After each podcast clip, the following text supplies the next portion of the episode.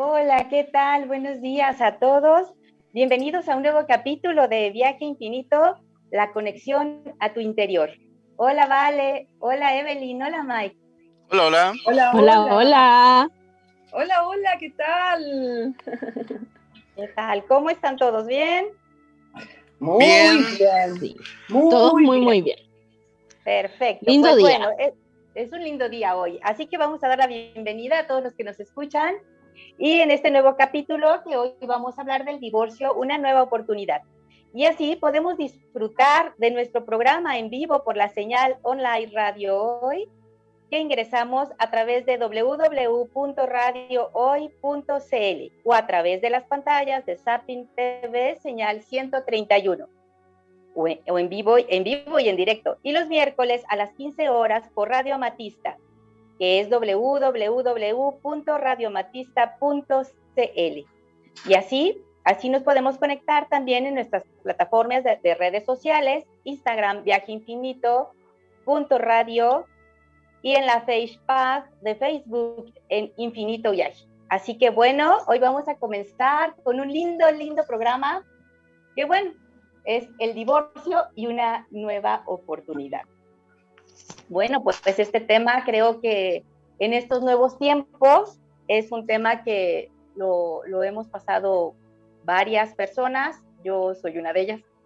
Eh, es un tema que, que, está muy, muy en la mesa porque es algo que, que nos que ha tocado vivir eh, muy de cerca, si no es, es algún familiar, alguna amiga, algún amigo, algún compañero. Este tema del divorcio, desgraciadamente hoy es más común. Y bueno, pues vamos a ver el divorcio con, como una nueva oportunidad.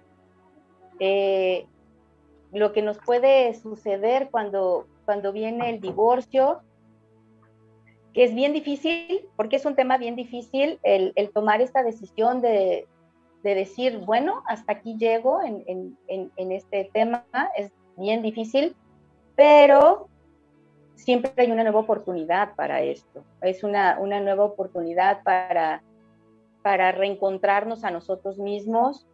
Hay que pasar todo un proceso porque esto viene con, con un proceso que hay que tomar, que, pues, que viene en el duelo, ¿no?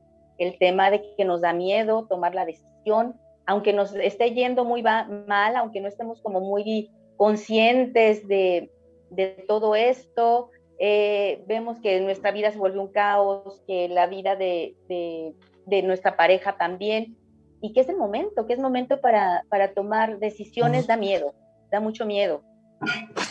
El volver a comenzar, ¿no? viene también en ese tema un poco la culpa, el, el que me siento culpable porque qué no hice bien. El, a veces pensamos que el matrimonio es para toda la vida, si nos pasamos todos pensando que el matrimonio o la unión, porque también esto puede ser en una unión, aunque no esté uno casado, en una unión de, pareja, donde pues pensamos que va a ser algo para mucho tiempo y de repente nos damos cuenta que pues no, y viene también esa culpa, ¿no? La parte de, ay, ¿qué estoy haciendo con, con esto? No lo hice bien, eh, sí lo hice bien. Eh, y, viene ese proceso que también nos mueve mucho y viene el enojo también, el enojo de por qué no salieron las cosas como, pues como yo pensaba, como yo las soñé, como yo las planeé. Y entonces el tema del divorcio se vuelve un tema muy, muy complicado. Pero, pero el, divorcio también, la, o la separación, eh, nos ayuda, nos ayuda a hacer un comienzo diferente, a, a, volvernos a reencontrar, entendiendo todos los procesos, que las parejas son maestros que nos vienen a enseñar cosas que, son los perfectos, porque con ellos evolucionamos, sea la pareja hombre o mujer, es siempre, siempre la pareja nos viene a, enseñar, a enseñar que, pues, que hay mucho que aprender, y, la pareja que llega es la perfecta para enseñarnos, aunque a veces la, situación sea crítica, eh, viene a enseñarnos algo. Y entonces, desde ahí vamos a, echarle una, una, mirada a lo que es el, divorcio, lo que es una separación, y bueno, algo que quieran compar este, compartir. Vale, Evelyn, Mike. Eh, a ver, eh, bueno, yo pienso que, bueno, no es que piense, sino que así lo, lo, lo veo yo. Eh, el casamiento es un, es un tiempo de alegría y la fusión de esperanzas mm, del futuro, em, sueños, expectativas, montón de cosas lindas que uno eh, tiene en un principio cuando funda un, este, casamiento, una unión de pareja. Y, es complejo porque a veces no es tan así por nuestras propias expectativas. Y, bueno, dando finalmente, y en, a veces en esos casos, cuando hay ruptura, el divorcio pasa a ser una pérdida que todos esos sueños y posibilidades de crear la vida de gozo y satisfacción que se ha buscado con una persona en particular, eh, de repente se quiebra. No hay compendio, no, no, no, no hay lazo y empiezan las amarguras y un montón de cosas que no sabemos superar o cambiar o transformar.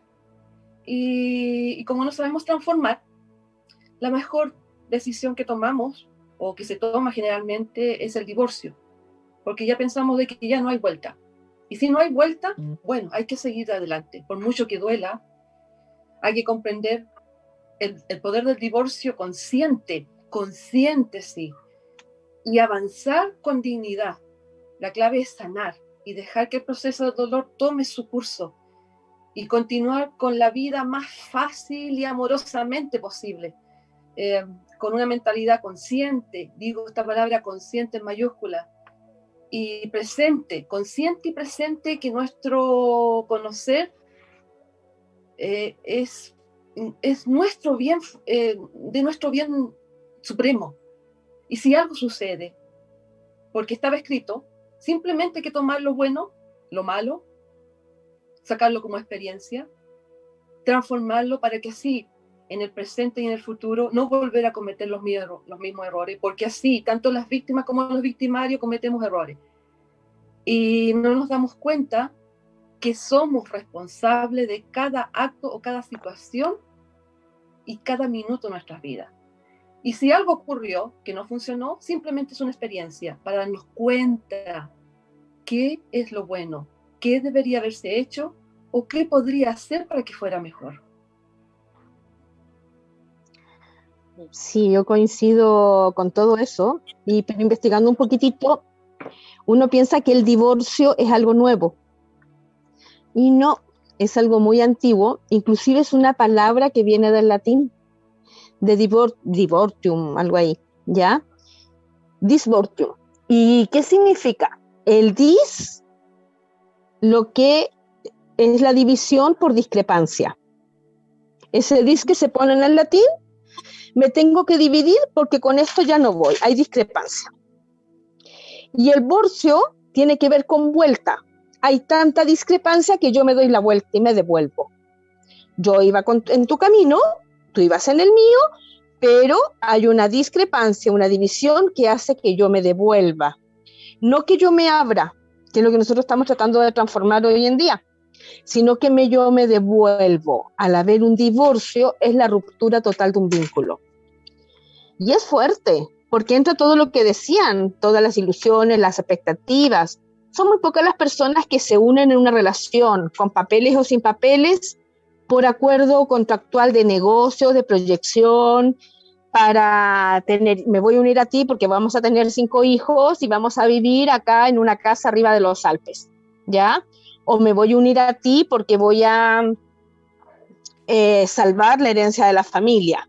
Bueno, eso hoy en día no se usa. Entonces, cuando nos unimos al otro, independientemente de la relación que podamos tener física con el otro, vamos a meter sentimiento me uno a ti entonces desde el amor, desde la promesa, desde donde me aparece la niña interior, le aparece a él el niño interior, o a los dos él o a los dos ella, con todas las ilusiones de que le vamos a dar miguitas a las palomas cuando seamos viejitos. Y esa es la proyección. Hoy se está dando mucho las relaciones de pareja a tiempo fijo. Vengo a tener un vínculo contigo de cinco años. Y yo digo, cinco años, ¿y por qué cinco años? Que voy a estar en esta empresa, acá en este país, cinco años. Después de eso me voy a otra. Y acepto entonces tener esa relación por cinco años. De todas formas, ocurre lo mismo. Hay una discrepancia, porque porque no te quedas otros cinco, no te quedas otros quince, y le damos las miguitas a los palomas, y voy a darle la vuelta igual. Y uno de los dos queda dañado y al quedar dañado empiezo a actuar desde el dolor, desde el sacrificio, desde el sufrimiento y te empiezo a cobrar y me cuesta mucho romper el vínculo, aunque no hayan hijos, porque esto no tiene que ver con los hijos. Hicimos un programa pero precioso y muchas gracias a todos los que lo han escuchado que tenía que ver sobre los hijos. Pusimos a los hijos primero, porque ellos no tenían nada que ver con el cuento. Pero si nos vamos ahora a la pareja, las razones por las cuales yo voy a ser pareja, van a tener que estar tan resueltas cuando yo empiezo a ser pareja en mí para que esa relación pueda continuar y no esté esa discrepancia, porque son discrepancias súper profundas. Si no, no me divorcio. Si no, sencillamente me doy una vuelta dentro de la casa. Pero para que ya me tenga que abrir, tenga que romper, tenga que firmar papeles, tenga que demandar, tenga que buscar otra persona que complete ese espacio y la busco para que complete, han sucedido otras cosas. Y así es, vale. Es, es, es un tema eh, bien, bien complejo el divorcio, ¿eh? bien complejo. Eh, para quien lo, lo haya pasado, lo, lo, lo, podrá entender y quien lo ha podido mirar de, de, alguien, de algún, alguien cercano se da cuenta, porque es bien, bien difícil el, romper con lo que tú dices, Vale, con, todas esas ilusiones, con esos, con esos sueños, con, esa, esa conexión con la que te casas de, amor, de, del tiempo, del estar juntos, del soñar, del soñar con lo que vas a hacer y ya te ves eh, viejito dándole a, las palomas de estas migas, la verdad que es, es un tema bien difícil. Pero cuando lo tomas es porque realmente ha pasado algo, como tú bien dices, muy importante y por ello tomas la decisión de, decir basta, ¿no? Y de decir hasta aquí. Y ese es el, tema, el, que puedas ver el divorcio consciente, que te des cuenta de que realmente lugar ya no quieres estar ahí, ya no es el lugar que necesitas, ya, ya ha sido demasiado lo que has, has ah, tomado de, ese aprendizaje y tomas, la, y tomas esta decisión, esta decisión de, esta ruptura, de esta separación. Y, como también decía, vale, esto no es de hoy, esto es, un tema que viene muy antiguo, desde hace muchísimos años. La gente era más difícil que tomaba las decisiones porque muchas veces nuestra propia sociedad no nos los permitía y entonces era el tema de es la cruz que te tocó, ¿no? Aquí en México se decía mucho, se dice, se decía mucho eso las abuelas, es la cruz que te tocó y te tienes que aguantar. Y pues tócale, ¿no? Te tenías que aguantar todo lo que pasaba eh, en casa con la pareja. Hoy los tiempos ya no, hoy la, la, el tiempo es diferente y puedes tomar pues estas decisiones de decir sí o de decir no. Y, y bueno, es muy difícil, pero te da la oportunidad también de, poderte conocer, te da la oportunidad también de tomar esta decisión consciente, consciente de verdad hacerlo porque sabes que, ya diste lo que tenías que dar, porque ya aprendiste lo que tenías que aprender y tienes ya la conciencia para decir, este fue mi, mi, proceso, este fue mi tiempo y aquí, y aquí termino. Y al terminar comienza, comienza esta nueva oportunidad de vida, comienza el volver a, a empezar de nuevo, y, es, es bien chistoso, pero eh, se ve mucho donde se divorcian y entonces la mujer se pone más bonita. Y entonces el, el hombre empieza a hacer cosas diferentes. ¿Por qué? Pues, pues porque empiezan a buscarse a ellos mismos, empiezan a encontrarse a ellos mismos y empiezas a hacer cosas que antes pues no hacías. Y entonces es como esa nueva oportunidad de, de comenzar con a lo mejor si tienes hijos y todo esto, pues tienes más responsabilidades. A veces se pueden compartir las responsabilidades, a veces no se pueden compartir y les toca a uno solo, pero algo pasa en uno que viene ese cambio y empieza uno a mirarse por dentro y empiezas a hacer cosas diferentes. No sé qué piensan de esto, chicas. Sí, yo pienso que sí, porque en este momento eh, ya es tiempo de sanar. Se dan cuenta, se vive el duelo y se piensa ya es momento de sanar, así de simple, categóricamente, sanar de una pena emocional producida por una pérdida, de un matrimonio, eh, que es un proceso inherente, el proceso de avanzar por un divorcio consciente, ir separando, pero no separando, porque es parte de tu historia, simplemente colocándolo dentro de tu historia. Y sigo insistiendo, sacando una experiencia, bueno, malo, pero experiencia. Y como experiencia tienes que transformarla en positiva. Y vuelvo a insistir, hacerlo positivo para hacerlo mejor, tal vez en una próxima eventualidad. Eh, como vamos avanzando a partir de, ese fin de un matrimonio, va a afectar grandemente la trayectoria de varias emociones. Y aquí es donde mucha gente se atora, en esa encrucijada en que el divorcio con dignidad y la elección de divorciarse inconsciente, inconscientemente empiezan a atorarse porque piensan de que se piensa de que ya se me terminó la vida y cómo voy a vivir sin el otro, que cómo comienzo, que la parte económica, que, que los hijos, que, que, las responsabilidades, y se, viene un mar de, de, de, complicaciones. Pero todo sale cuando entras en paz y en tranquilidad y te empiezas a valorar en ti mismo. Y empiezas a ver de que este es un proceso al cual tienes que avanzar, te empiezas a ver y a cuidar y a decir, a ver, para, si esto se produjo, se produjo, bueno, es un proceso, tengo que vivirlo, lo lloro, lo parto, lo grito, perfecto, pero basta. Ahora en adelante me paro y continúo. Las oportunidades se me van a abrir, tener la certeza, certeza que las oportunidades se te van a abrir de a poco, mientras tú mantienes tu economía, mientras te pones bien, mientras tienes la alegría de vivir, se te abren pero mientras no veas esa posibilidad, obviamente te vas hundiendo y vas quedando siempre en el pasado, en el pasado arraigado. ¿Pero por qué? Porque no te atreves a abrirte, porque con el temor, con el miedo de volver a fracasar, prefieres quedarte en un pasado. Y yo creo que pasa, y pasa muy a menudo. Por eso es necesario a veces cuando se llega a ese estado pedir ayuda. Simplemente, si te sientes que no eres capaz, ah, hazte, ve, ve la posibilidad, mírate, mírate el espejo, a ver, tengo que salir de esto, tengo que salir. ¿Y cómo lo hago? ¿No soy capaz solo o no soy capaz sola? Bueno, pido ayuda, pido ayuda. Y lo haces y lo logras. Y todo es un tiempo. Puede ser mes, puede ser un año, no sé cuánto. Todo depende de ti. Pero sí dejar la ira, dejar la culpa, que son dos factores que te, de alguna manera te, te, te embrollan, te, te complican, no te dejan avanzar, no te dejan crecer. Y a partir de ahí tú puedes evolucionar, puedes seguir adelante. Yo me tomo ahí de lo que estás diciendo, Evelyn, en donde uno, desde el dolor, porque duele el divorcio. Duele el motivo por el cual te divorcias. No siempre es Ay, ¿sabes qué? Pensándolo bien, siento que ya no tenemos que estar juntos. Ay, sí, claro, yo opino lo mismo. ¿Hacia dónde te vas tú? Ah, no, yo me quiero ir al norte. Ah, yo y al sur. ¿Y qué hacemos con esto? Mira, ¿te parece? Lo vendemos, lo dividimos. Ay, qué bien, seguimos siendo amigos.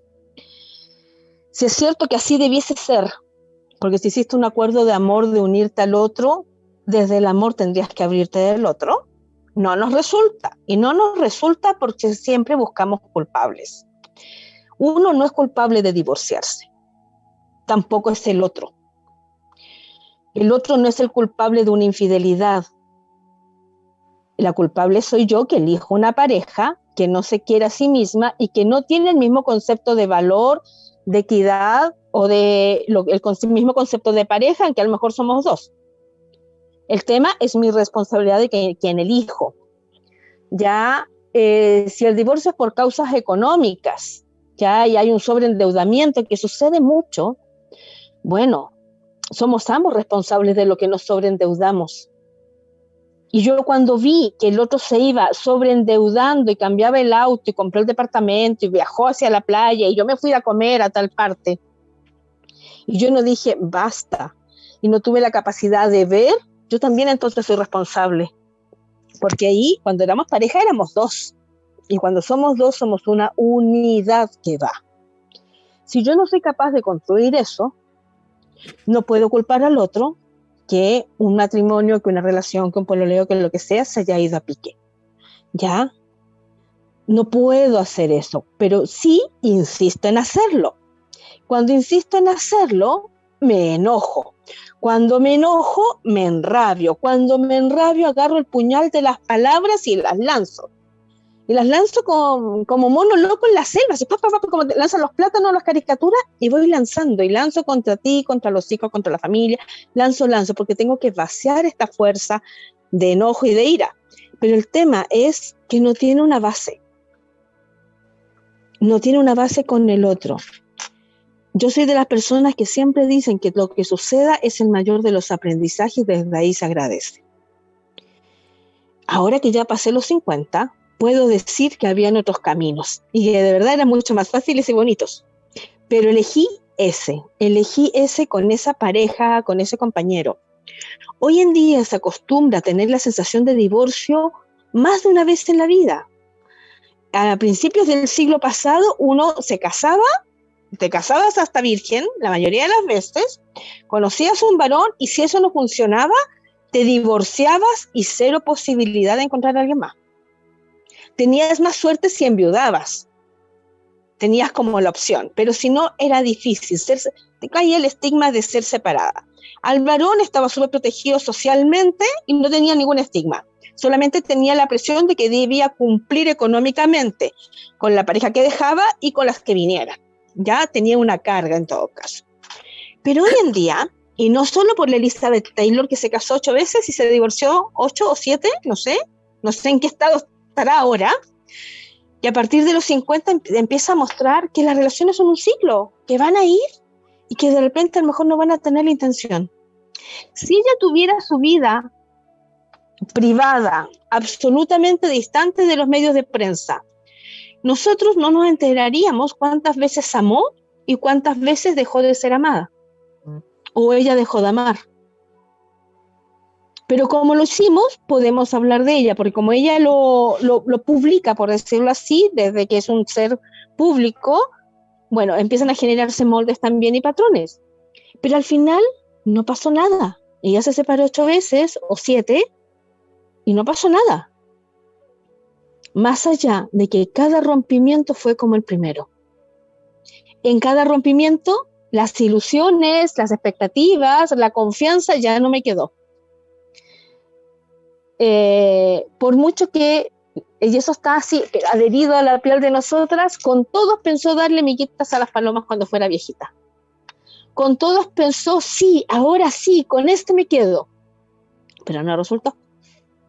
¿Y por qué no resulta? Porque también nosotros vamos cambiando. Y hay veces que ese cambio va tan rápido, ya, es tan rápida esa velocidad con que va, que no nos alcanzamos a percatar que el que va al lado no lleva el mismo tiempo ni la misma velocidad.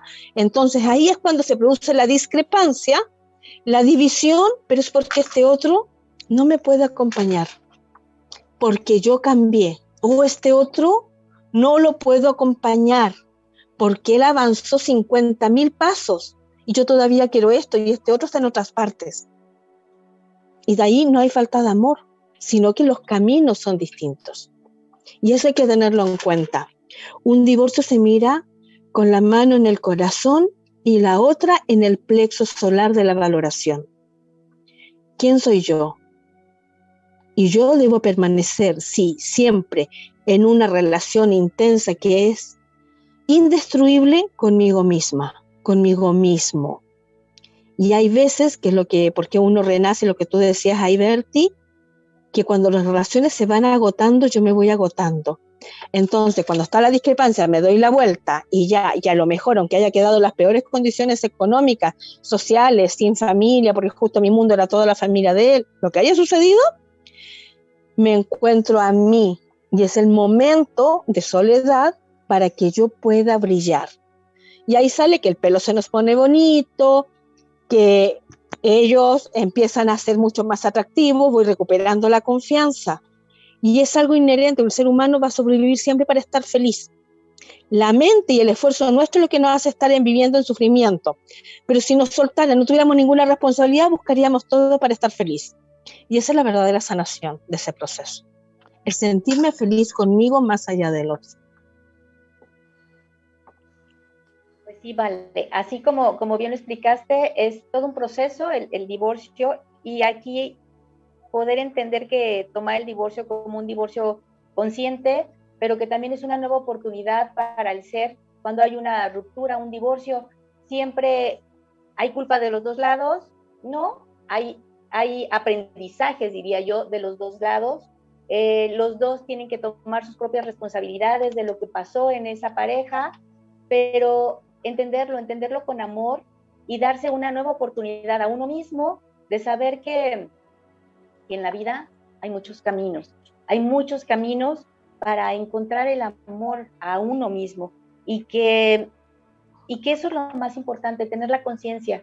El, el, día que uno tome la decisión de terminar con una relación es porque algo no está funcionando, donde hay que entender que es, es una oportunidad para ambos de comenzar y que es una responsabilidad de ambos de lo que sucedió en esa relación. Y bueno, vamos a terminar con este bloque para entrar a una eh, pausa musical eh, con este tema que es tan interesante. Y bueno, vamos a esta pausa musical con Carlos Rivera. Ya pasará. Hola, hola, hola, estamos de vuelta eh, con estos temas interesantes que a nosotros los humanos nos afecta en nuestro diario vivir y en nuestra historia. Eh, ¿Algún mensajito, chicas, que tengan para antes de comenzar el segundo ciclo?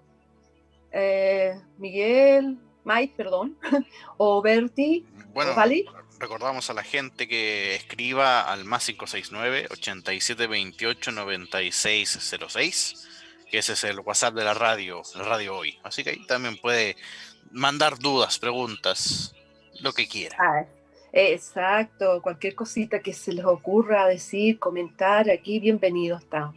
Estamos para escucharle y colaborar en su diario vivir. Y bien, creo que vamos a seguir con este temazo. Eh, bueno, eh, uno de los síntomas de un divorcio espiritual, porque empieza por el divorcio espiritual, por lo que hay dentro de nosotros. Eh, tu espíritu se separa porque no está, no está aliado con, con tu cuerpo, tu mente, tu ego, tal. Entonces se separa un poco de lo que está viviendo. Y, y hay síntomas muy claros aquí en la materia, ¿ya? En nuestro diario vivir. Uno de los eh, síntomas claros de, un divorcio espiritual es cuando falta, la falta de diálogo, la comunicación íntima entre ambos, entre ambos cónyuges o la pareja, sentimientos de soledad y, frustración, no poder estar solos, tal vez, buscar compañía para poder sentirse a gusto no te sientes, te sientes eh, incompleto estando solamente con tu pareja, necesitas de tus amigos, familiares que están alimentando de alguna manera esta unión. ¿ya? Ese es uno de los factores que no, los, no solemos eh, tomar en cuenta. Otro de los factores es la vida superficial y, y continúas con tus evasiones. ¿ya? Ves la parte, o sea, lo que se visualiza nomás y tratas de evadirla constantemente. Demasiada fiesta en estos casos, bullicio, la bullería, la bebida, las drogas, los vicios, todo eso también son maneras de evadir tu propia existencia de lo que estás viviendo dentro de, de, de tu hogar. Eh, lo otro, eh, más confianza con terceros, tomar más confianza con terceros que con el propio cónyuge eh, incluso hasta los sacerdotes, porque muchas personas van donde los sacerdotes a decir lo que sienten, lo que viven, eh, toman consejo, incluso los padres muchas veces, los amigos.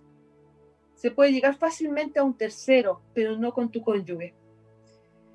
Temas tabú, ¿ya? Los temas tabú de lo que no podemos hablar nunca, serenamente y sin problemas de esto no puedo hablar con mi esposo o con mi esposa.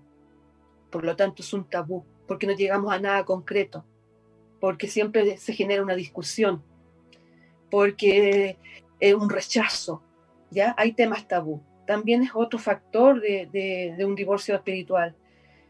Eh, rencor hacia otro pensando que es el único culpable, ¿ya? De que nuestro matrimonio no marche bien Ah, porque un tercero está aquí haciendo la triada, o una tercera está haciendo la triada, y es la culpable o él es el culpable. Y no es así. El tema está, el conflicto está en el matrimonio. Por eso se abrió esa puertecita que está entrando un tercero. ¿Ya? Eh, el egoísmo que nos lleva a refugiarnos en nosotros mismos.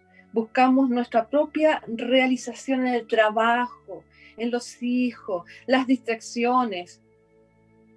Cada quien con su, por su lado. ¿Ya? También es un factor. Ya no son unión. No significa que estén pegados día a día, pero ya no, no contamos con el otro. Me divido. No compartimos nuestra espiritualidad en lo que yo pienso con la espiritualidad.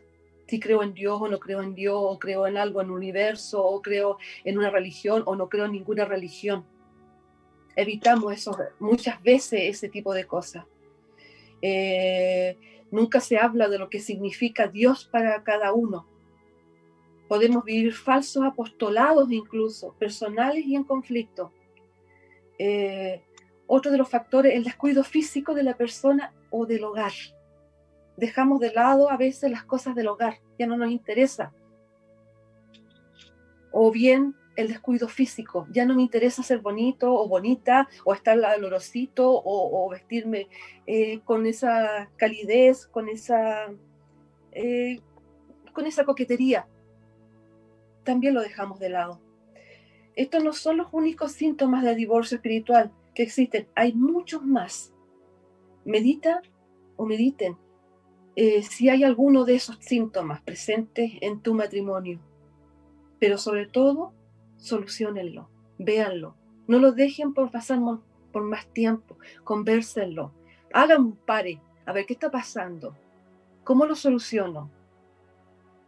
Y así, no sé, a lo mejor pueden evitar un divorcio, a lo mejor un simple cambio pueden evitarlo, porque un síntoma más otro síntoma más otro síntoma, se va agrandando la pelota y empiezan los conflictos. ¿Qué opinan ustedes, chicas, con respecto a esto?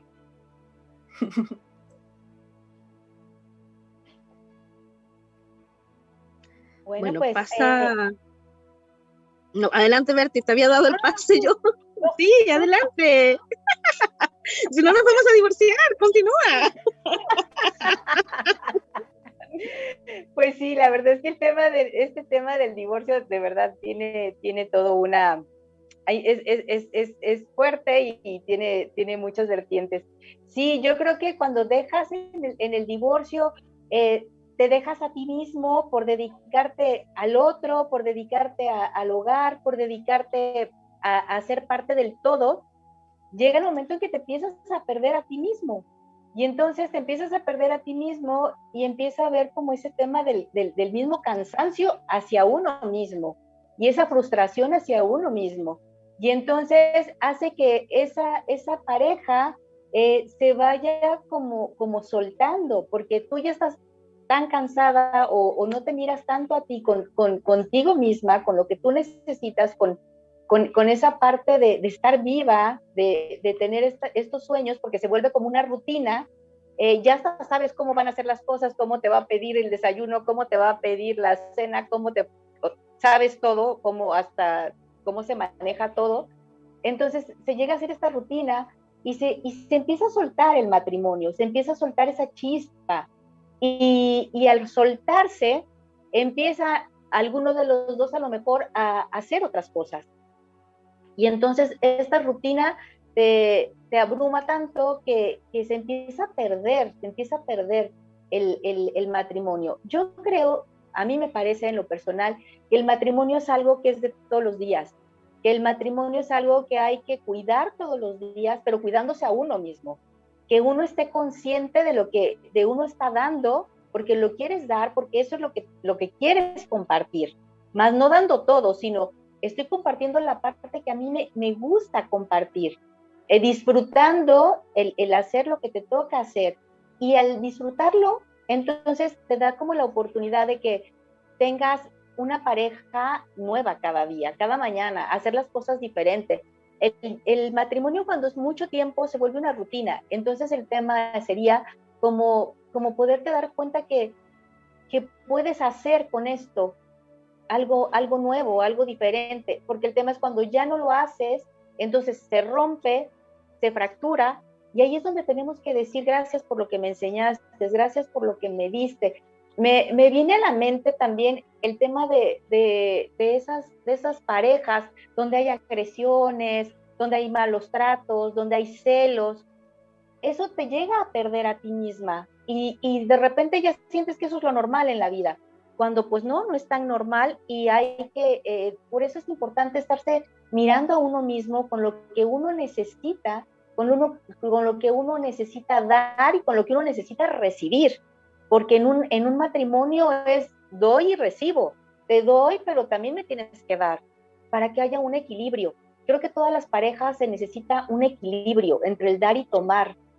¿Qué permites, qué no permites? ¿Hasta dónde das tu poder o hasta dónde no lo das? Entonces creo que eso sería como, como la base de las parejas, en la parte de el dar y tomar, qué te doy, pero qué me das a cambio, y, estar en un equilibrio perfecto para armonizarlo y hacer como ese juego diario, ¿no? Porque hay cosas que no puede uno permitirse. Y de verdad que el, matrimonio a veces, por, por, por, todo esto que hemos hablado del, del, miedo, de la culpa, del enojo, se aguanta y se quedan ahí. Y a veces esto tampoco es tan bueno, porque de verdad a veces el, mirarse a uno mismo y dar las gracias por la pareja que tiene, porque uno lo eligió, porque es la pareja perfecta, porque es lo que te viene a enseñar, porque es lo que vienes a aprender de él, a veces uno también al mirarse dices, bueno, con esto ha sido suficiente y, y hay la oportunidad para volver a empezar. No sé qué opinas, Vale. Totalmente de acuerdo lo que a nosotros nos convocó en, este conversatorio hace como cuando empezamos con estos programas que tenían que ver con el divorcio, la separación y todo, es de qué manera podíamos contribuir para que esa energía que hoy en día con las herramientas que tenemos va llena de dolor, va llena de desencanto, va con sufrimiento y con un montón de temas legales, que no ayudan mucho, ¿ya? Eh, fuera de eso, va con la intromisión de la familia, del amigo, que desde su dolor, desde su experiencia te van a aportar, no desde la tuya. Entonces, la amiga o amigo que le ha ido espectacular después del divorcio te va a decir que es lo mejor que te pasó. Aquel que le ha ido mal probablemente te va a decir, sabes que trata de aguantar otro poco sin mirar qué tanto te daña eso en tu autovalía. Entonces, ¿de qué manera también nosotros vamos cerrando? Porque como bien decía el subtítulo, el divorcio, el divorcio emocional, el divorcio espiritual, se empezó a gestar en el día a día y no me di cuenta. Y dije, mañana será otro día. Y no me di cuenta que lo dije. No lo guardé en mi memoria para que ese otro día fuera diferente. Le di la responsabilidad muchas veces al otro pensé que iba a poder cambiar al otro. Ya no se cambia. El otro sigue siendo lo mismo a los 20, a los 30, a los 60, a los 80. Es como el estilo de ropa. El que es extravagante en vestirse a los 15, 16 años, era extravagante en vestirse cuando estaba en kinder. Y es, si es mujer, es la vieja de lentes raros con pañuelos de colores, con jeans ajustados y un blusón que no tiene nada que ver y que no combina, porque está en su esencia. Pero nosotros queremos que, que el otro quepa en un molde. ¿En qué molde? En el molde que yo tenía cuando lo conocí. El tema es que el molde que yo tenía cuando lo conocí también cambia. Ese sí cambia, pero el otro sigue siendo el mismo. Lo que pasa es que el otro ahora no me cabe en el molde que yo quería o yo decido no entrar en el molde del otro. y eso es lo que nos va aperturando. El autoconocimiento nos permite darnos cuenta a tiempo qué está sucediendo conmigo en la relación. Me estoy sintiendo bien, me estoy sintiendo completo, completa. Lo que el otro me está dando me está llenando. tanto como lo que yo me doy a mí mismo o a mí misma, pero hay veces que por diferentes procesos que hemos tenido anteriormente, le damos la responsabilidad que el otro nos tiene que hacer todo y que yo sin el otro no estoy. O que lo que el otro me pide es más importante. Entonces lo mío lo puedo guardar en un cajón que no se use y que al final después ni me acuerdo que yo quería. Yo cuando me casé que pintaba, pasaron 20 años y ya no usa, no tengo idea si es que hay una brochita o un pincel en casa. Lo más que pinté fueron las cartulinas con témpera de los niños y me pospuse. Si yo me voy posponiendo, el mayor divorcio lo tengo conmigo misma. Si él se va posponiendo y le encantaba ir a las carreras de auto, pero luego llegaron los chicos, y luego llegó otro, y luego había que tener el ascenso, y luego estaban las comidas de domingo, y luego estaban las vacaciones familiares, y luego, y luego, pasaron cinco años y no fui a ninguna carrera de auto. Pero si eso para mí era importante, y dejé de hacerlo. Entonces el divorcio no es con el otro. El divorcio se empieza a gestar conmigo mismo, conmigo misma. Yo me empiezo a desconectar, no del otro. Primero me desconecté de mí, Luego el otro ya no me cabía en ninguna parte, o yo no era parte, o éramos dos desconocidos. Pero el primer divorcio es con nosotros. Si nosotros nos divorciamos, no nos cuidamos, no nos amparamos, no nos contenemos, no nos conocemos lo que nos gusta, es muy poco probable que pueda tener una relación exitosa. Pueden haber infidelidades, pueden haber despilfarros de dinero, Pueden haber a veces groserías, malas palabras, maltratos, tensiones, muerte, puede haber de todo. Pero si yo estoy completo conmigo, voy a saber perfectamente qué hacer con esa información, valorarla y decir, ¿sabes qué? Tenemos que ir a terapia. ¿Sabes qué? Nos tomamos un tiempo. ¿Sabes qué? Empecemos de nuevo. Sigo enamorado o sigo enamorada. O te voy a conquistar, pero desde el yo sentirme completo, no de completarme absolutamente con el otro, porque ahí es donde viene el desequilibrio y después viene esa discrepancia tan grande que me tengo que dar la vuelta y me salgo. Y la mayoría de los divorcios que nosotros vivimos, al menos acá en Chile, tienen que ver con salir arrancando de algo. No lo hacemos para ir a descubrir un nuevo camino. Salimos porque ya no toleramos más y la cosa se reventó. Pero ¿de quién fue la responsabilidad? Plenamente mía que no supe ver ni verme a tiempo. Muy bien, Valentina. Eh, clara es tu exposición, estoy muy de acuerdo. Pero a la que llamo yo, hay que hacer no solamente verse a uno mismo. Tú empezaste o uno empezó con la unión con una pareja, ¿ya? Decidiste, sea hombre o mujer, pero es tu pareja. Resulta que tú creaste en tu, tu consciente, en tu consciente, no en el inconsciente. Tu consciente eh, de la materia, del aquí, de la ahora, desde mi ego, desde tu ego, creaste un mundo, perspectivas, pero es tu creación, pero no viste la otra posición. Y eso es el mayor eh, gravedad que hay en, un, en un empezar de pareja siempre ves el lado tuyo, ya sea de victimización, ya sea de, de poderío o de lo que sea, siempre ves el lado tuyo, no ves el otro lado. Difícil, es difícil ponerse en el pie del otro. Y ahí empiezan las rupturas emocionales, los síntomas de las rupturas emocionales. Así como hubieron las síntomas, síntomas de ruptura espirituales, comienzan los síntomas de ruptura emocional.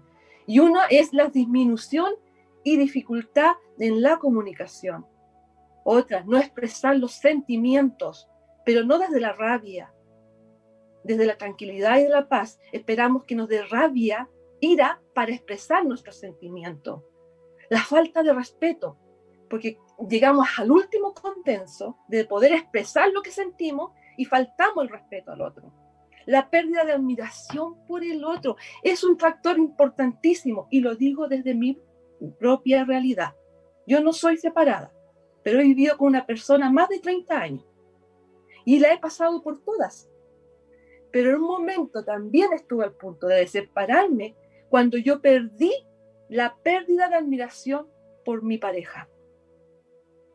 Hubo un trabajo, me di cuenta, hubo un trabajo, lo empecé a observar, ponerme en el lugar del otro, a observar. No me puse yo, yo, yo, yo, yo, yo, porque pasó eso, sino que me puse a observar y fíjense, volví a admirarlo porque ve las cosas, cosas positivas que yo, con las cuales había visto en un principio, con las que yo había creado una perspectiva, pero la perspectiva la dejo de lado, sino que me puse en el lugar de lo que yo me había enamorado, no físico, sino que del ser.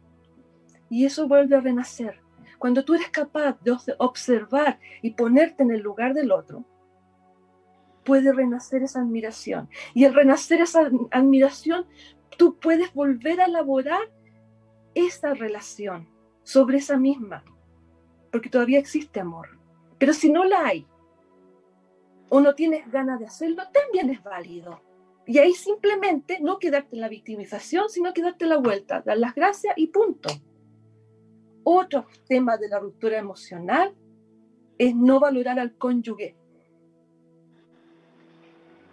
Otro tema es desplazar al cónyuge por otras personas u otras cosas. Otro es los conflictos no resueltos, no estipulados, no concretados, no siguen ahí por años y años y van creciendo como una energía negativa. El otro es la falta del perdón. Otro tema también, buscar siempre el bienestar propio. Sí, decimos, uno tiene que valorarse, pero se concentra tanto en el autovalorarse, el autovalorarse, el autovalorarse, que al final no lo consigues, porque sigues viviendo en ese estado de, victimización, de autovalorarse y autovalorarse. Otro tema también es el rechazo del uno por el otro. Ya no lo, ya no lo, ya no lo, ya no lo resistes. No le gusta su olor, no le gusta su forma de hablar, no le gusta su forma de expresarse, de acariciarte. Lo otro es la falta de interés en los proyectos del cónyuge. Y lo otro, no concluir, no, perdón, no incluir al cónyuge en tus futuros planes. Esa es la ruptura emocional entre dos parejas. Entonces también cabe tu responsabilidad, tu responsabilidad de esta unión. No tan solo la responsabilidad de yo, de yo, de yo. Hay que equilibrar las dos partes. Pero para saber, hay que pararse y observar si realmente tú amas o no amas. Si te amas a ti mismo, puedes amar al otro. Si no te amas a ti mismo, difícilmente vas a amar al otro. Si tú no quieres en la vida algo y lo tienes claro, difícilmente ese algo te va a llegar a ti. Y bueno, se nos ha pasado el tiempo, chiquilla. Yo creo que hablamos un poquito de más ahora.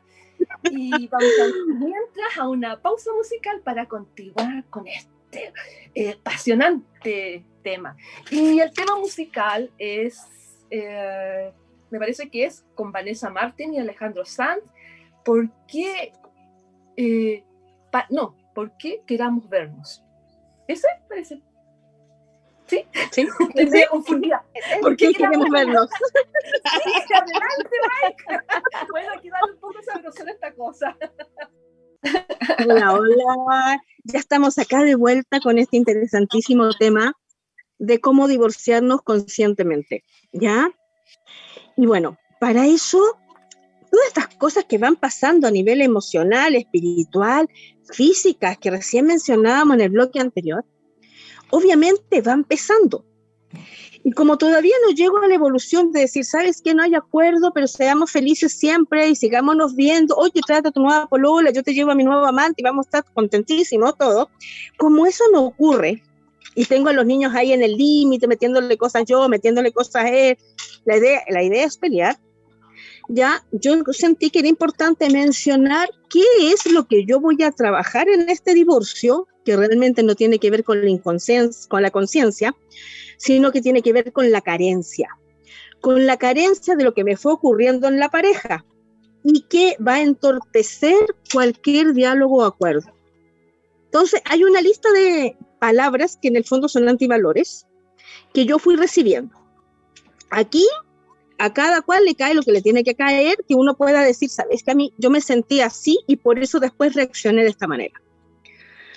Una de ellas es la sensación de injusticia. Si yo en la relación de pareja sentí que había injusticia, que había faltas de respeto a los acuerdos que nosotros teníamos como pareja, no voy a poder confiar en los acuerdos que tenga después de ser pareja. Así que, ojo, debo tratar entonces eso que yo considero que fue una falta a la moral de nuestra relación. Otro, la discriminación por peso, por opción sexual, por edad, por color de pelo, por capacidad intelectual. Si yo me sentí discriminado o discriminada en ese momento, me voy a sentir que estoy siendo totalmente discriminado o discriminada en el proceso del divorcio, en la apertura. Y sentirme discriminado es sentirme chiquito y vulnerable. Es decir, que el otro con algo me jode. Pero antes que lo haga, por si acaso, es lo que yo siento, porque tengo esa reservita, tengo ahí esa, esa, esa herida latente. Otra cosa tiene que ver con la deshonestidad. Deshonestidad si me quedé con los vueltos, deshonestidad si yo pagué todo el crédito del auto y tú no lo pagaste, deshonestidad si dijimos que la relación era de dos y al final habían tres, no importa en qué. Eso va a hacer que yo en el acuerdo de salida no pueda confiar en lo que otro me dice. Porque si ya me mintió en uno y ya me engañó en uno, me puede engañar en todo. Otro antivalor es el egoísmo. Cuando solamente uno de los dos, y ahí tú lo mencionaste súper bien, Evelyn, piensa en uno mismo y no piensa en el otro. No está esa capacidad de ver. Entonces, en este proceso, ¿qué voy a hacer? Todo para mí, nada para ti. Total, tú te lo mereces no tener nada y quedar en la calle. Tú te mereces que tus hijos no te quieran. Tú mereces que toda la familia de la espalda, por lo tanto yo voy a contar todo lo que me has hecho. Ese egoísmo, en ese ejemplo ahí súper dramatizado, ¿ya? Va a hacer que yo actúe desde ahí en el divorcio y ningún acuerdo me quede bien. Y que voy a buscar de alguna manera exteriorizar esta molestia desde este egoísmo y no voy a poder ver. Voy a ir con ahí con unos antejeras espantosas pisando a medio mundo. El egoísmo en este caso me hace que yo me ponga muy violento también y muy frustrado. Es como, a ver, ustedes me ayudan, el viejo tacaño que de la Navidad, que tenía toda la plata y que no quería darle a nadie. No me acuerdo cómo se llama ese viejo de los cuentos. Bueno, me transformo en él porque nada es suficiente porque siento que me están robando, porque solo ahí me puedo ver yo. Y justo en el divorcio no es el mejor momento para ver al otro, porque si no lo hice antes, que estaba en el amor, menos lo voy a hacer ahora que estoy en desamor. Otro es la enemistad. ¿Qué es la enemistad? La falta de complicidad. Si yo viví eso y en el transformo de esta relación de pareja, esta fue mutando. Primero lo hacíamos todo, nos apoyábamos, que quiero hacer esto, que quiero hacer esto otro te ayudé a estudiar, tú me ayudaste a estudiar, pero luego las carreras quizás se contraponen porque yo me tengo que ir a tal parte, eso significa que tú dejes lo tuyo. Y ahí no puedo hacer una buena alianza, voy a, puede ser que lleve este divorcio por el camino de ser enemigos. Y en el camino de ser enemigos, la mente entiende que tiene que aniquilar el otro, que no hay concordia y va a buscar siempre la revancha, el enfrentamiento, Ojo entonces, porque tengo que solucionar aquellos temas pendientes donde sentí que yo estaba durmiendo con un enemigo. Otro elemento que no ayuda, mucho y que se da mucho, voy a hablar acá en la sociedad chilena, es la esclavitud, tanto del hombre como de la mujer. El varón se siente un esclavo proveedor, mantenedor de todo. Pongo, pongo, pongo, pongo, pongo. La mujer se siente una esclava de la cocina, del hogar, del planchado, de la familia, del cuidado de los chicos. Hago por todos, hago por todos, hago por todos. Como no pude darme mi propio espacio, en este pongo, pongo, no dejé la plata necesaria, el dinero necesario para irme a las carreras de autos. Y en este hago, hago, hago, no me di los tiempos necesarios en armonía, en paz con mi cómplice, con mi pareja, con mi otro yo en esta unión, ¿ya? Y no me di esos espacios para mí, desde la esclavitud que hace un esclavo cuando se tiene que rebelar, arremete con fuerza con aquel que lo está pisoteando. Pero ese que te está pisoteando es tu pareja. Ese que te está pisoteando fue con el que dijiste, ¿sabes qué? Contigo lo, lo quiero intentar. Ese con el cual muchas veces te apoyaste en su hombro mientras la relación estaba bien. Pero si tengo esta sensación de esclavitud, que yo me la creé además porque podría haber sido diferente, aunque es cierto que a lo mejor no tuve las ayudas terapéuticas necesarias o la familia cero aporte, bueno, ten cuidado ahí, porque vas a dañar a aquel en el cual tú confiaste. Y eso se te devuelve energéticamente. Y así evitas la guerra. Muchos conocemos personas que al separarse caen en una completa guerra. Y es obviamente creación de ambos. Acá no hay ninguna víctima. Alguno permitió algo y el otro se exacerbó. Cuando este se exacerbaba, se exacerbaba este y esto se lo permite para mantener la guerra. La guerra se alimenta de malas palabras, de malos gestos, de egoísmo y de todo lo que hemos visto anteriormente. Y no necesariamente tiene que ser física. Existe la guerra económica, no te pago la pensión, te exijo cinco pensiones porque me enteré que ahora tienes aumento de sueldo, como si no tuviera el otro derecho a seguir creciendo, ¿ya? Y todo lo transformo en eso. Lo podemos cambiar. ¿Cómo lo cambio? Cuando me hago responsable de mí mismo.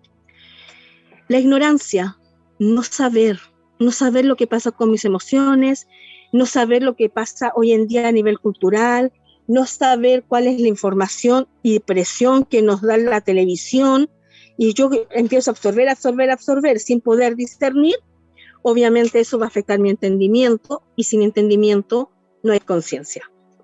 Ojo con las imitaciones. Es que a mi amiga le resultó esto, yo voy a tratar de llenar y compensar con todo. A mi amiga le resultó ir a los pubs y la pasó genial. Yo voy a ir a los pubs y la voy a pasar pésimo, porque a lo mejor no, esa, no es esa mi frecuencia para salir a botar energía. A mi amiga le resultó perfecto intimidó al jefe y se quedó con una pensión de dos millones de pesos. No necesariamente eso que ella resultó me va a resultar a mí, porque si no conozco mi escala de valores, no puedo andar imitando, menos en un divorcio. Cuando yo me estoy abriendo y me estoy dando esta vuelta, mi corazón está en ese ser todavía. Y va a estar por lo menos dos años. Mínimo dos años yo me voy a acordar con amor, con dolor, con risa de ese otro en dos años, aunque entre alguien a mi vida, yo me voy a acordar de ese otro.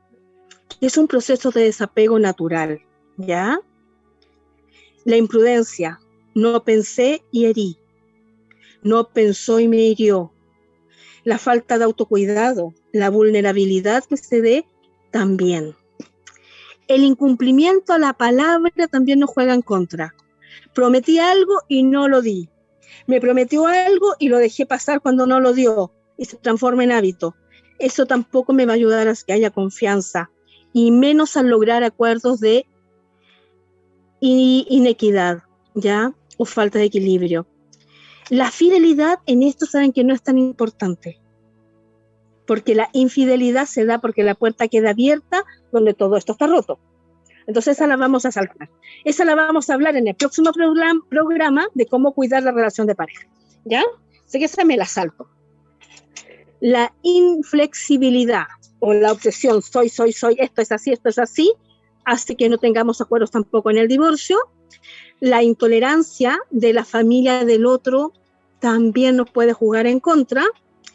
Y la forma en que hemos nosotros desarrollado la comunicación cuando usamos golpes, malas palabras, manipulación, indiferencia. Esas cuatro categorías hacen que nosotros lleguemos al peor de los acuerdos con el otro porque hay, autoridad, dominación, faltas de respeto.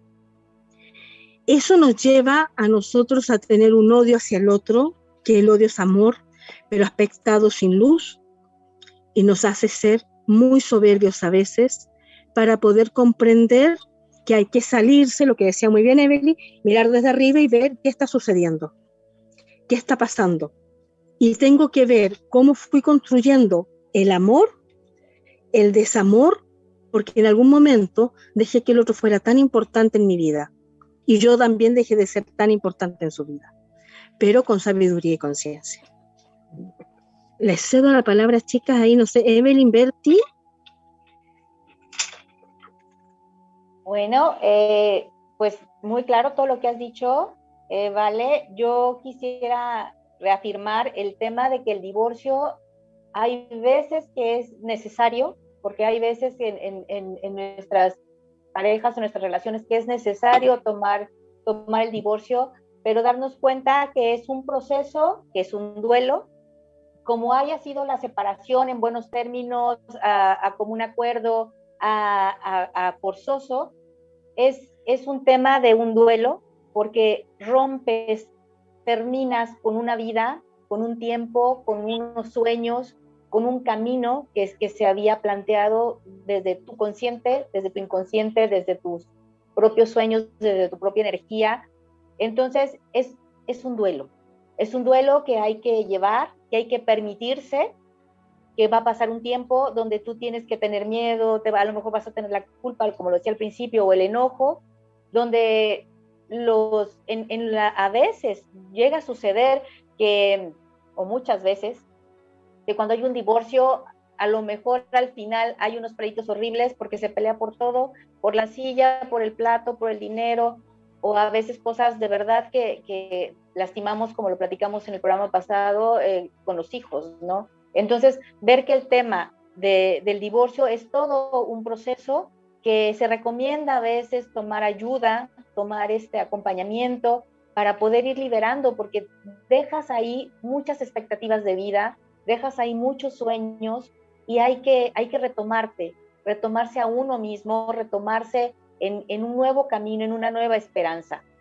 Eh, también es, es, es, recomendable que cuando estás terminando con, con en, en, un matrimonio, en una, en una pareja de, de, un tiempo, no buscarte luego, luego un compañero, porque es como decimos aquí en México, no quieres sacar un clavo con otro clavo y la verdad eso a veces lastima más date como el tiempo de sanarte, date el tiempo de mirarte, de reconocerte, de ver que, el divorcio muchas veces eh, es una nueva oportunidad de vida.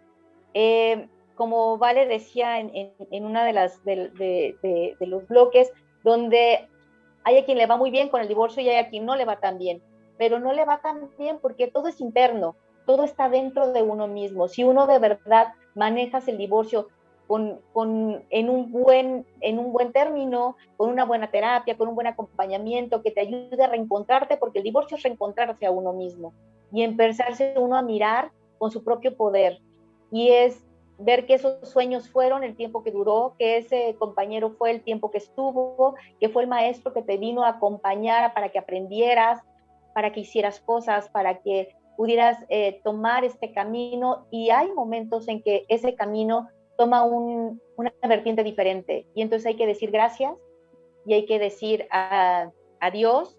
Y un adiós es, es, entre comillas, porque a veces están los hijos que te van a unir toda la vida, pero tienes la oportunidad, tienes la oportunidad de, de seguir caminando y de tener una nueva oportunidad de vida. Así que es de verdad, conócete, ámate y, mira, y mira lo que, lo que es estar en este, en, en este divorcio, en, este, en esta ruptura, pero quiérete y consiéntete, porque sí es, es un proceso, es un proceso que hay que aprender a mirarse a uno mismo otra vez.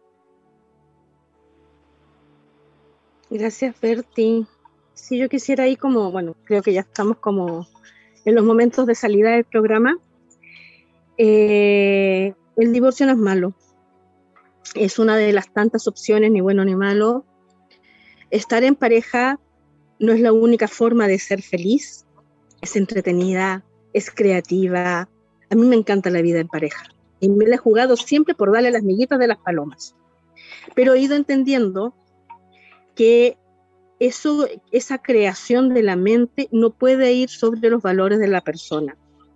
Hay muchas situaciones. Si tú no estás siendo feliz, hazte consciente de ello, ve qué pasa. Y si este es el camino que tú puedes tomar, los niños van a estar bien, las familias van a estar bien. No pasa nada si lo hacemos en conciencia. Sencillamente cambió la frecuencia Y en vez de tener una frecuencia con uno, con, somos dos y creamos esto tan hermoso, enaltécelo tanto y haz que sea lo más hermoso en la apertura. Y es como un capullito, una relación de pareja es un capullito que adentro tiene todo. Pero hay veces que tiene que abrirse. Hay veces que esa apertura va a ser cuando fallece una persona y ya somos viejitos. Hay veces que esa apertura de ese capullito es antes. Entonces ahí la flor pierde todos los pétalos cuando se empieza a secar. Pero no pasó nada porque germinó, transmutó.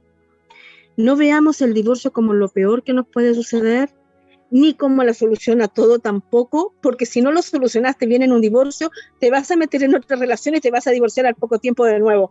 Y después te metes en otra y te vuelve a pasar lo mismo. De cada divorcio ya podemos aprender mucho, pero también lo podemos aprender en uno solo y la próxima relación, si te gusta la vida en pareja, si esta es tu opción, con hijos, sin hijos, no importa, la otra relación a lo mejor no llega al divorcio, sino que sencillamente por algo natural florece y los pétalos van a caer cuando ya uno pasa mejor vida que el otro. Pero no lo veamos como algo dramático, no lo juguemos. Estamos en una sociedad en donde tenemos especialistas en divorcios, pero no tenemos especialistas en la construcción de la pareja. Tenemos especialistas y los mejores abogados para los mejores acuerdos, pero no tenemos aún los mejores terapeutas, psicólogos, psiquiatras o médicos o sacerdotes que nos hablen de la mejor forma de vivir en comunidad, en comunión y en complicidad con el otro. ¿Por qué? Porque si tu espíritu está chocarrero, está vacío, está con conflictos, obviamente no puedes ayudar en esa parte. El amor no lo conocemos realmente. El amor es mucho más sublime de lo que vemos. Ya estamos recién en kinder. Es hermoso poder entregarlo y sencillamente se entrega. No se necesita amar para entregar amor. Eso es lo que yo le quería aportar. Muy bien, Valentina quisiera dejar las últimas palabras, si me, si me, las dejas. para terminar. Ahora bueno, uno de los, a ver, hay tres pasos y lo estaba meditando que son sumamente importantes en el proceso del divorcio. Una es la nutrición, otro es el reconocimiento y el otro es la voluntad de avanzar. En el primer paso, nutrirse a sí mismo eh, forma parte, eh, en formas diferentes por medio de lo que yo llamo el cuidado emocional. Pregúntese, ¿qué estoy haciendo para cuidar de mí mismo y manejar mis emociones durante este periodo? ¿Cómo estoy nutriendo espiritualmente mi mente, cuerpo y espíritu? Y para eso yo les, les propongo, medite, tome tiempo para pasarlo en contemplación tranquilo. No se vada. En lo peor que pueden es alargar el tiempo evadiéndose. Medítelo tranquilamente, en paz. Mantenga un diario, reconozca, escriba, respete sus pensamientos y sentimientos como expresión de quién y cómo es como persona única. A veces leyéndose se entiende más a sí mismo. Haga ejercicio. Acuérdense de hacer ejercicios y alimentar y sustentar su cuerpo con, con todo cuidado. Y como último, no nos queda nada, no voy a hablar sobre el reconocimiento y voluntad de avanzar porque hemos hablado bastante, pero voy a hablar de la palabra consciente, es la palabra operativa. Consciente, las prácticas que usted formule, que nutren, que cuidan de su mente, cuerpo, espíritu, también apoyan su bienestar general y le permiten empezar el proceso de avanzar conscientemente, con dignidad después de un divorcio al tomar responsabilidad de sus decisiones, de lo que elija, al igual que el papel que jugó en su matrimonio, puede volverse agradecido por aquellas experiencias y por las elecciones que aprendió de ella. Esto le permitirá perdonarse a sí mismo y a la otra persona también. Al decidir tomar la voluntad de ver lo que está impidiendo vivir la vida que desea automáticamente se convierte en la causa de un nuevo efecto. Eh, produce un futuro completamente nuevo basado en la creación de que merece y es el digno de una vida llena de alegría. Es digno, lo repito, es digno de una, de una vida llena de alegría, una vida digna de ser vivida. Y eso es todo lo que puedo decir hasta el momento, porque estamos en un minuto del término. Muchas gracias. Y muchas, muchas gracias a todos por escucharnos. Gracias Bertie, gracias Evelyn, Mike, por estar ahí siempre presente. Y nos despedimos invitándolos para el próximo martes para ver qué hacemos con el amor y lo cuidamos.